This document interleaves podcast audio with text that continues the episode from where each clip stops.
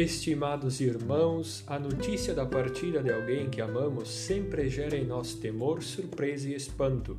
Jesus, ao falar de sua partida aos discípulos, logo depois da saída de Judas, deixará os ânimos e os temores dos discípulos acirrados.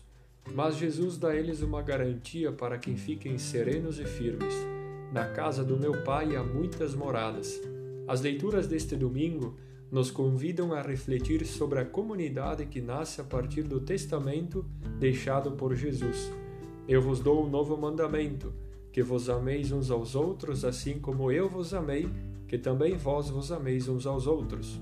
Os que acolhem esta proposta aceitam viver a dinâmica do serviço, do amor encarnado na história, elemento central da nova comunidade formada por Jesus. É uma comunidade de servidores destemidos estes, animados pelo Espírito, põem os dons que receberam de Deus a serviço dos irmãos. No Evangelho de João, Jesus, prestes a deixar a sua comunidade, faz um apelo a seus discípulos para que não se entristeçam. Ele já havia antecipado aos discípulos a sua partida no lava-pés. Porém, com o anúncio da traição de Judas e o anúncio das negações de Pedro, começou a gerar uma tensão entre eles.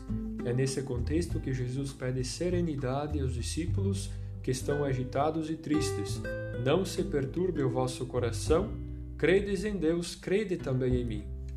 O discurso de despedida de Jesus convida os discípulos que, logo após a sua partida, a forma de eles continuarem a conservarem esse amor íntimo existente entre eles é guardar vivas as suas últimas orientações e desejos é uma forma de testamento, de memória e compromisso deixado por Jesus.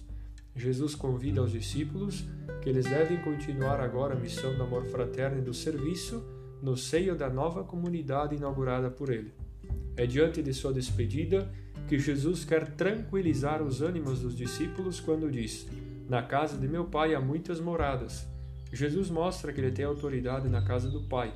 Esta casa não terá apenas lugar para alguns, mas para todos aqueles que forem fiéis a Ele, que colocarem em prática o testamento deixado por Ele. A morada do Pai, porém, exige um êxodo verdadeiro, uma saída de nós mesmos, uma passagem para uma nova vida, que se alcança lavando os pés dos irmãos a exemplo do Mestre. E nós alcançamos a herança e o lugar na casa do Pai quando procuramos fazer o mesmo caminho do seu Filho, imitando o jeito que ele viveu entre os seus discípulos. Este caminho que Jesus nos convida a percorrer é uma forma de conduta e comportamento. O caminho não é uma estrada, é um modo de ser, é uma forma de vida. O caminho é descoberto pelos que se dispõem a fazer o novo êxodo, é fazer um novo nascimento, é beber da água viva, é comer do pão da vida. Diante da dúvida de Tomé em saber qual seria o caminho que o Mestre estava falando, Jesus o convida a crer Crer que Ele é o caminho, a verdade e a vida. Crer em Jesus significa comprometer-se, assumir e ser consequente com a aliança feita com Ele. Esta fidelidade, a missão e o testamento deixado por Jesus do serviço do amor fraterno em todas as circunstâncias, é a marca fundamental de nossa fé e que está presente desde as comunidades primitivas. Nos Atos dos Apóstolos, percebemos que as primeiras comunidades cristãs que aparecem na história não se apresentam como um quadro ideal de perfeição, mas como uma comunidade que está crescendo e que, naturalmente, começam a aparecer os primeiros problemas. Tendo assimilado o testamento deixado por Jesus em seu coração, os apóstolos procuram manter vivos seus ensinamentos não apenas em suas mentes, mas os traduzindo em ação e serviço. Eles reúnem a multidão e escolhem sete homens cheios do Espírito Santo, cuja missão será o serviço das mesas, revelando uma verdade fundamental que está em consonância com o Evangelho de hoje. A comunidade cristã é uma realidade que tem como centro da sua dinâmica o serviço, que se dá por meio do serviço da palavra e da assistência aos irmãos mais necessitados.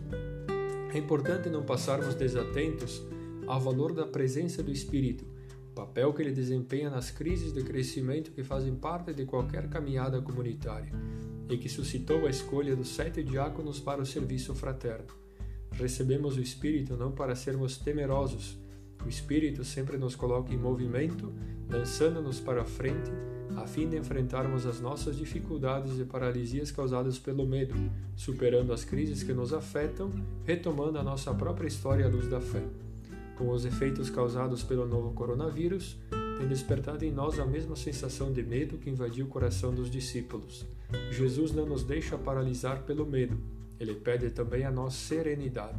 Vivamos o nosso compromisso com a vida, tomando as precauções de isolamento, os cuidados preventivos e a solidariedade com os mais vulneráveis à pandemia. Juntos formamos uma comunidade de servidores destemidos.